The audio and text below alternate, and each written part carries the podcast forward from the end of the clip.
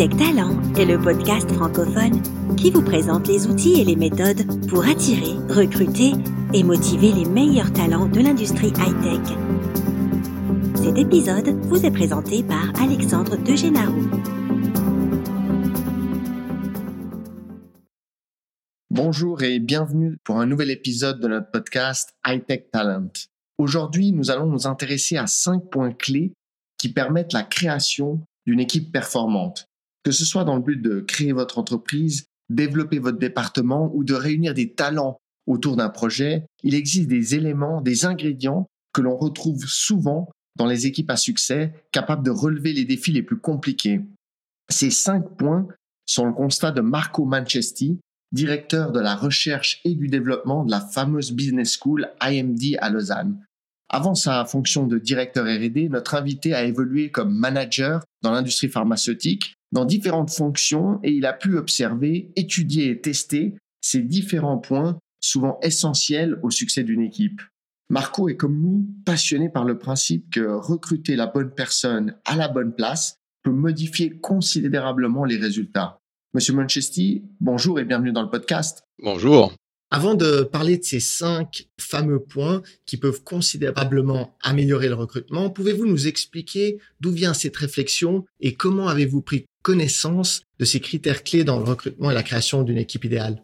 Oui, absolument. Alors, des équipes, on en trouve euh, un peu partout, hein, dans les startups, mais également à tous les échelons de l'entreprise, du conseil d'administration aux équipes de projets techniques. Et c'est pourquoi euh, l'équipe a toujours été pour moi un thème euh, absolument central. Moi, je définis une équipe comme un portefeuille de compétences et de personnalités qui sont réunis pour atteindre un but défini. Alors, pendant ma carrière, j'ai été amené à participer ou à diriger des projets transversaux, soit comme membre d'un comité de direction, soit comme chef de projet. Et que ce soit euh, réaliser une vision ou un projet de changement ou des projets industriels, c'était toujours des projets dont l'issue allait avoir un impact significatif, soit positif, soit négatif en cas d'échec. C'est donc en faisant face à cette réalité que je me suis posé la question, mais comment se fait-il que certains projets réussissaient et certains moins bien ou pas du tout? Et comment se fait-il que certaines unités euh, réussissaient à réaliser leur vision et certaines pas? Alors ce que j'ai fait, c'est j'ai donc analysé tous ces projets majeurs auxquels j'ai participé et établi une longue liste de variables que j'ai ensuite affinées progressivement. Et j'en suis arrivé finalement à cinq dimensions essentielles dont le terme euh, mnémotechnique en anglais est PIKES. P, c'est pour euh, purpose, le pourquoi.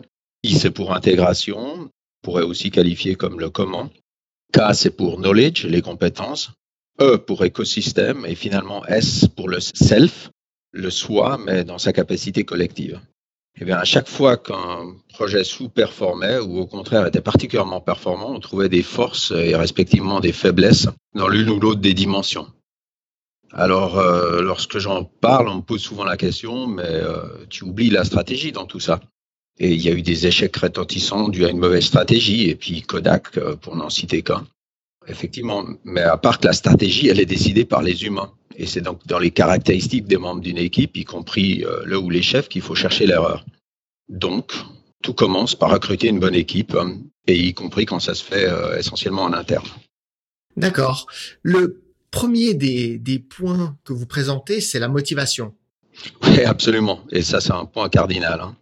Euh, lors d'un recrutement, je cherche toujours à comprendre si euh, la personne vient pour le poste ou alors a un agenda caché.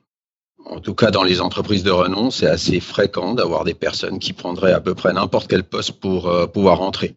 C'est des personnes qui, euh, dès la période d'essai euh, passée, ont tendance à chercher une autre position à l'intérieur, et ça, c'est pas bon ni pour l'équipe euh, ni pour le projet.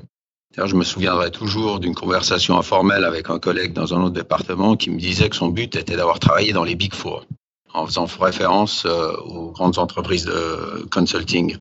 Et cette personne apparentait notre entreprise comme celle à mettre sur son tableau de chasse. Bah, c'est typiquement une motivation qui n'est pas suffisante une autre personne, cette fois-ci que j'avais moi-même recruté, après déjà quelques euh, mois, me parlait du next step. Une autre, la période d'essai passée, m'a approché pour une augmentation de salaire. Alors autant dire que ces personnes ont eu droit à une sérieuse séance de recadrage, dans le sens où franchement, la première chose pour elles était de faire leur preuve et de commencer à contribuer. D'ailleurs, parmi les trois personnes citées, une seule a fait carrière dans l'entreprise. Bah, c'est typiquement ces expériences qui m'ont poussé à définir la motivation comme le premier critère. Et euh, si les collaborateurs sont pas alignés sur la mission, s'ils n'ont pas une motivation personnelle à faire partie du projet ou de la mission, ben, non seulement elles s'engageront pas totalement, mais encore plus grave, dès la première crise, c'est typiquement des personnes qui n'auront pas cette passion et puis cette résilience qui les fera rester et se battre. Et puis en gros, donner l'exemple aux autres. Donc voilà pourquoi je mets la motivation comme premier point.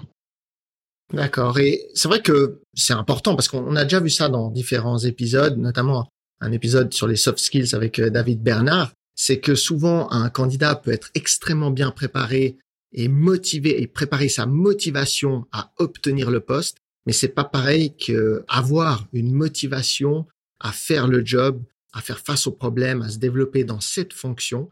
Et ça, c'est une motivation différente qu'il faut essayer d'évaluer en entretien et, pas se faire avoir par l'autre motivation. Et, du coup, vous, comment est-ce que vous, vous essayez de, de, capter cette bonne motivation?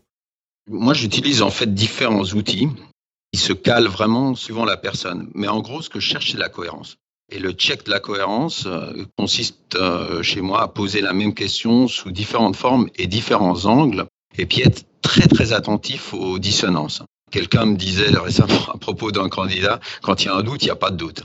Et je trouve que cette phrase exprime bien la dimension de la motivation. Donc on va vraiment chercher les dissonances et ça, ça commence euh, dès la poignée de main et ça finit ben, à la poignée de main euh, quand on se, on se quitte. D'accord, ça c'était alors pour la motivation qui est le premier point. Le deuxième, c'est la cohésion d'équipe. Qu'est-ce qu'une bonne cohésion d'équipe finalement? Alors la cohésion d'équipe, euh, c'est une équipe qui s'aide à réussir. Je m'explique.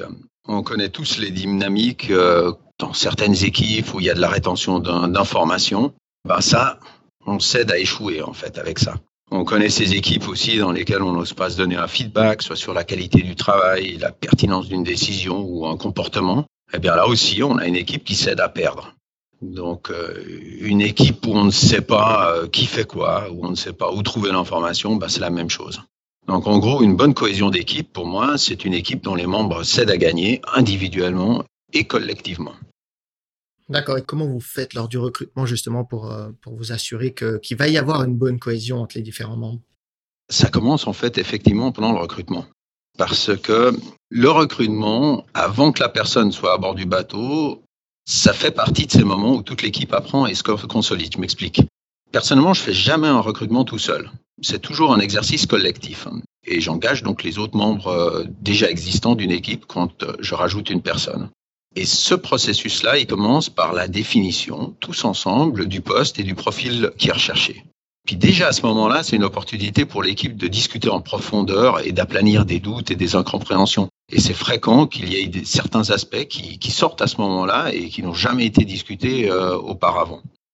Et puis ensuite, je suis jamais le seul à conduire les entretiens. Je demande aux différentes autres personnes de l'équipe de, le faire aussi.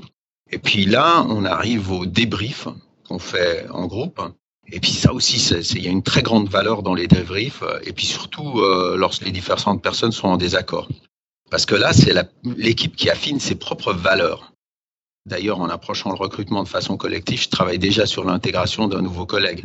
Parce que comme les autres membres de l'équipe euh, l'auront connu, si on veut travailler avec lui déjà en définissant euh, si la personne serait la bonne personne pour l'équipe, eh bien, on a déjà une partie de l'intégration qui est faite.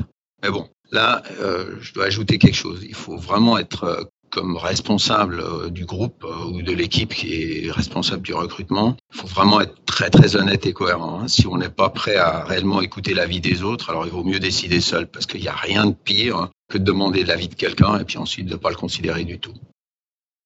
D'accord, c'est vraiment intéressant parce que justement, moi, je m'étais déjà euh, imaginé vous poser la question des collaborateurs quand vous les intégrez au recrutement, parce que ça, c'est vraiment une bonne idée et c'est pas fait dans toutes les situations et dans toutes les entreprises, c'est même souvent négligé.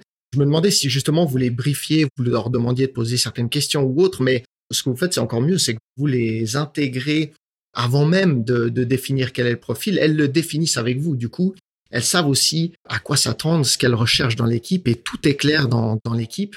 Et du coup, ça, il n'y a pas besoin finalement de, de les orienter sur, sur l'entretien et ce qu'elles doivent euh, trouver, déceler.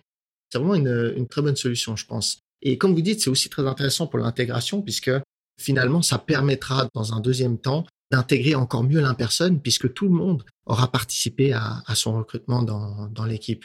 Ça, c'est vraiment, vraiment une bonne chose. Hein. Il y a une prise de responsabilité en fait. En fait, euh, je partage la responsabilité avec les autres. Et donc, euh, eux, ils prennent également une responsabilité par rapport à la personne qu'on va engager collectivement. Et donc, ils sont engagés, si on veut, aussi au succès. Alors que si on ne fait pas ça, le risque est qu'ils se désolidarisent de l'engagement de cette personne. Maintenant, il y a un autre avantage. Hein. L'autre avantage, c'est que le troisième point du PIKES, euh, qui est knowledge, c'est les compétences. C'est très souvent le cas que moi, je maîtrise pas totalement l'aspect technique de la personne pour laquelle euh, on va procéder à un engagement. Alors là, pour le coup, je donne un brief aux, membres de l'équipe de checker en particulier une compétence technique, euh, compétence pour laquelle ils sont nettement meilleurs que moi. Donc ça, c'est le moment où je leur demande de regarder euh, spécifiquement un point ou l'autre. Cet engagement, cet euh, aspect collectif à l'engagement, il a également comme but euh, de checker les aspects euh, de manière beaucoup plus pointue, les aspects techniques. Après, les aspects techniques, on peut aussi les évaluer en faisant faire des tests particuliers euh, spécifiques aux candidats en dehors de l'entretien. Mais bon, voilà, ça c'était pour couvrir en fait cette partie K1, la partie compétence. D'accord. Donc, comme vous dites, hein, là, on était sur la cohésion d'équipe, mais ça nous permet aussi d'aller au troisième point qui est faire face aux problèmes où euh, vous là vous cherchez des compétences, des gens qui ont des qualités euh, très spécifiques, des connaissances très spécifiques dans un domaine.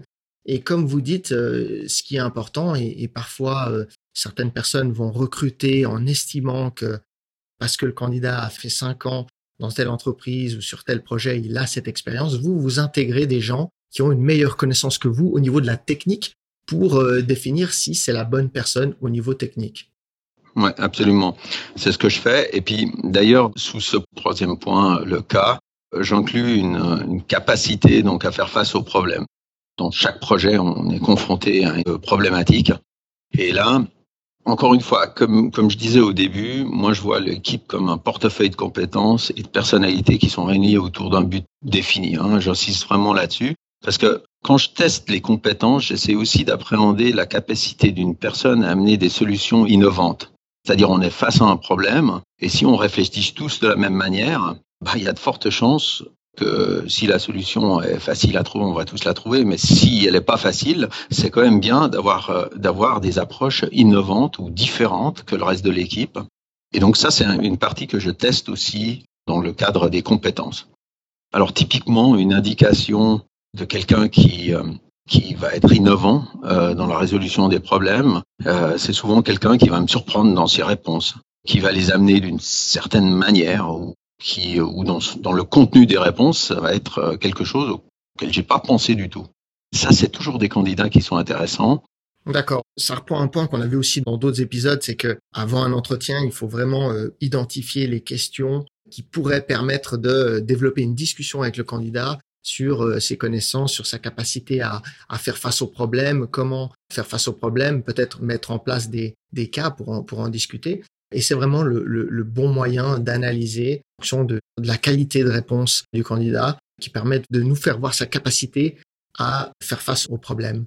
Ensuite, vous avez le quatrième point qui est la dynamique du projet et l'alignement de l'écosystème. Oui, et ça c'est un point qui est également très important. Parce que quand on reçoit des candidats, on a souvent des personnes qui viennent euh, d'autres industries. Et puis, euh, surtout pour les postes de cadre, j'essaie donc de comprendre dans quelle mesure la personne a réfléchi à l'écosystème dans lequel elle devra évoluer. Et euh, ça, à trois niveaux. Les particularités de l'industrie, ensuite de l'entreprise et ensuite du projet et de la mission spécifique. Ça, on a souvent dans les descriptions de postes, on a souvent ce troisième niveau qui est expliqué. Et donc, je cherche à comprendre euh, le degré de réflexion que la personne a eu par rapport à ça. Et puis, en fait, c'est pas tant si la personne donne les bonnes réponses, mais comment la personne appréhende la problématique, si elle y est sensible ou pas. Et, ça, c'est parce que dans un projet, on ne travaille pas en isolation. Hein. le projet n'est pas isolé du reste. Et donc, euh, évoluer dans un milieu hostile ou favorable, ça fait quand même une grande différence euh, sur le succès ou l'échec. Et d'ailleurs, c'est souvent assez édifiant de lire les lettres de motivation dans lesquelles on croit percevoir chez le candidat une grande connaissance de l'entreprise et de l'industrie. Puis quand on commence à poser des questions, on se rend compte qu'il n'y a rien de vraiment concret. Donc en général, je cherche des candidats qui sont vraiment intéressés à comprendre l'aspect systémique euh, des situations. Ça, dans le futur, après, quand les, les gens sont à l'intérieur, ça fait vraiment une différence, d'après mon expérience. D'accord. Et là, encore une fois, votre outil principal, c'est des questions, c'est une discussion autour de sujets. Ou est-ce qu'il y a d'autres méthodes et outils que, vous utilisez? Donc d'une part, oui, euh, on va creuser, on va poser des questions sur euh, l'industrie dans laquelle on se situe, et puis euh, très très rapidement, on va voir s'il y a une adéquation de la lettre de motivation et, puis ce que dit le candidat. Maintenant, au-delà de ça, on peut aussi travailler lors de la prise de référence. Il y a certaines questions qu'on pourrait poser Typiquement, moi, je vais m'intéresser à la capacité que la personne avait à obtenir ce dont elle avait besoin pour mener à bien sa mission. Est-ce qu'elle savait où, se trouvait l'information, qui décidait, qui, euh, influençait? Alors ça, c'est pour la partie de l'écosystème interne. Après, pour l'écosystème externe, dans la prise de référence, je vais plutôt poser la question de savoir si la personne avait des réflexions avec son management qui allaient au-delà des préoccupations internes sur l'évolution de leur industrie, sur les risques, hein, etc. Donc vous apportez quand même aussi beaucoup d'importance à, la prise de référence euh, des candidats, c'est-à-dire contacter les anciens euh, employeurs qui ont été mis euh, comme référence pour discuter avec eux de, l'expertise de, cette personne. Absolument, absolument. Ouais, c'est exactement ça. Elle est, encore une fois, elle est aussi souvent sous-estimée la prise de référence, et pourtant, comme vous dites, elle donne des informations dans les deux sens, autant positives que négatives, qui sont pas forcément visibles en entretien. Il y a des candidats qui osent pas mettre en avant tout ce qu'ils ont fait parfois ou qui ne savent pas comment le mettre en avant, ce qui peut bloquer un peu l'entretien. Et ça, par contre, on peut euh, découvrir ces choses en faisant la, prise de référence. Donc ça aussi, euh, c'est aussi un outil très positif pour euh, le candidat comme pour le recruteur finalement. Le cinquième point et dernier point de ces cinq, c'est la maîtrise de ses émotions. Oui, c'est ce que j'appelle le self et soi-même. Bon, avant de maîtriser, c'est connaître. Hein. Encore une fois, l'équipe étant une somme de personnalités, il y a une multitude d'outils qui permettent de déterminer le profil euh, des individualités et de l'équipe. Mais pour moi, c'est pas tant l'outil qu'on utilise autant que ce qu'on en fait. Plus concrètement, si quelqu'un est extraverti dans l'équipe, ben, comment on utilise cette particularité? Et au-delà de ça, il y a des équipes qui performent particulièrement bien dans l'interaction avec une. Euh, enfin, il y a des personnes, pardon, qui performent particulièrement bien dans l'interaction avec une petite, euh, un petit groupe en face, hein, qui sont d'excellents négociateurs, mais alors qui sont totalement paralysés devant une grande audience. Alors, comment est-ce que on va utiliser cette particularité dans l'équipe pour justement euh, amener euh, l'équipe au succès? Cette connaissance du soi amenée au niveau collectif, c'est aussi probablement un des points les, plus compliqués à déterminer lors de l'entretien lors d'entretien, on va voir si la personne, elle connaît son profil, par exemple, ou si elle a fait des tests auparavant. On va pas nécessairement vouloir connaître le résultat du test, mais s'il a été fait et puis que la personne en a fait personnellement pour s'améliorer personnellement. Parfait. Du coup, une fois que vous avez réuni ces, ces cinq points, vous avez recruté votre équipe, qu'elle est en place, que vous commencez à tourner tous ensemble sur un projet ou, comme on dit, euh, à la création d'une entreprise, est-ce qu'après vous monitorez justement ces, compétences? Est-ce que c'est important pour vous les trois premiers mois, les, six mois, une année? Comment vous, voyez le, monitoring de ces, cinq aspects? Bah Absolument, on va continuer. C'est euh, totalement primordial. Et puis je le fais d'ailleurs au niveau de l'équipe. Hein. Parce que réunir euh, l'équipe, c'est pas la fin de l'exercice en fait, c'est le début. On l'a vu récemment avec le football. Euh, la base, c'est la somme des individualités, mais le résultat, il est lié à leur harmonie et ça, ça demande vraiment du travail. Alors, quand on discutait avant de la motivation, vous vous souvenez peut-être que je disais qu'il euh, s'agissait de trouver en fait un alignement. Et puis cet alignement, bah, c'est un alignement au moment présent. Maintenant, ce moment présent, il change tout le temps. Donc, il faut être constamment être alerte aux changements dans les cinq dimensions. Puis, si on fait un bon travail, peut amener l'équipe à s'autogérer la plus grande partie du temps. Et ça, ça a des répercussions vraiment intéressantes sur l'entreprise. Je m'explique. Premièrement, une équipe bien équilibrée dans les cinq dimensions sera agile, alerte et performante parce qu'elle apprend continuellement et elle apprend de façon collective. Et ça, c'est le premier point. Puis le deuxième point, c'est aussi une, équipe mature, c'est une équipe qui permet au leader de travailler à son niveau. Parce que ne pas manager à son niveau, ça c'est une des grandes maladies du leadership. Et chaque minute qu'un leader passe à micromanager ou à agir au niveau en dessous, bah, c'est une minute qui est perdue à des tâches qui sont bien plus importantes et stratégiques pour l'entreprise. Maintenant, le micromanagement peut venir tendance naturelle du chef à le faire, et puis ça c'est pas trop bien, mais peut aussi venir d'une équipe qui en a besoin, euh, car paraissait évoluer dans les cinq dimensions. Voilà, ce que je veux dire, c'est que tous les niveaux de, l'entreprise ont beaucoup à gagner, à continuer à travailler post-recrutement sur ces cinq points. D'accord, ok. Et on voit que parfois en entretien, on passe à côté de certains points où on, pense être bon, on pense être juste plutôt, et, c'est pas tout à fait le cas. On s'en rend compte souvent plus tard, trois mois, six mois, une année.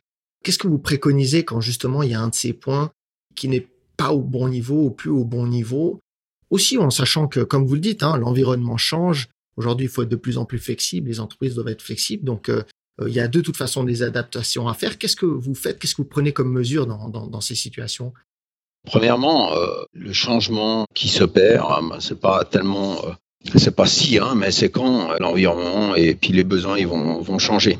Maintenant, moi, je le vois sous un angle que c'est un problème parce que euh, l'équipe le sait en fait que les choses vont, vont changer. Hein. Et, et, le problème, c'est que ça provoque un climat anxiogène. Et puis, on sait très bien qu'on ne performe pas avec la peur au ventre. Et donc, mon approche, c'est de encore une fois, c'est de travailler en équipe, mais cette fois sur la gestion du risque. Et ça, on peut le faire à tous les niveaux. En, général, la gestion du risque, on l'a fait au top niveau d'une entreprise.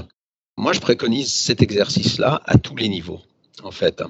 Parce que à partir du moment où on a travaillé ensemble à des solutions sur certains risques, et surtout s'ils euh, devaient se réaliser, on est encore une fois dans l'engagement, dans l'action, et donc euh, plutôt que dans l'attente, et une attente qui est en général angoissée.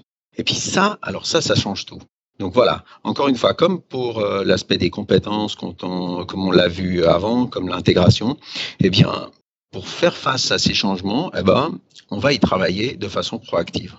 D'accord, parfait. Donc au final, ces cinq points-là sont intéressants dans le recrutement, dans la définition de la, bonne personne, mais aussi après dans le suivi et la gestion de, l'équipe au quotidien pour qu'elle reste performante et qu'elle puisse faire face à toutes les situations et toutes les problématiques. Marco Manchester, on arrive au, terme de, cet épisode. Est-il possible de suivre votre travail ou de rentrer en contact avec vous? Alors, euh, absolument. J'ai écrit quelques articles sur euh, ces cinq points, sur le PAEX. J'ai écrit aussi un autre article qui parle des conditions dans lesquelles un leader va se déconnecter de son équipe. Et mes articles, ils sont disponibles sur mon profil LinkedIn et ils sont également disponibles sur le site de l'IMD donc imd.org. D'accord. Ben, on, va mettre toutes ces notes dans, dans l'épisode euh, sur notre site web hightech-talent.com où vous pourrez retrouver tous ces liens. Je vous remercie encore pour euh, le temps que vous nous avez consacré aujourd'hui et, et, je vous souhaite euh, beaucoup de succès dans, dans vos projets. Merci beaucoup, c'était un plaisir. Merci, au revoir Marco. Avant de nous quitter, sachez que toutes les informations citées dans cette discussion, ainsi que les liens, sont disponibles dans les notes de cet épisode sur le site hightech-talent.com. N'oubliez pas que vous pouvez directement suivre et écouter ce podcast sur iTunes ou en téléchargeant l'application Podbean sur votre mobile. Vous pouvez nous envoyer vos questions ou les thèmes que vous souhaiteriez voir traités à l'adresse email podcast at focustalent.com. Là aussi, je vais vous l'appeler. Donc, c'est podcast at f o k u s t a l e n. J'espère que cet épisode vous a plu et je vous dis à tout bientôt pour un nouvel échange.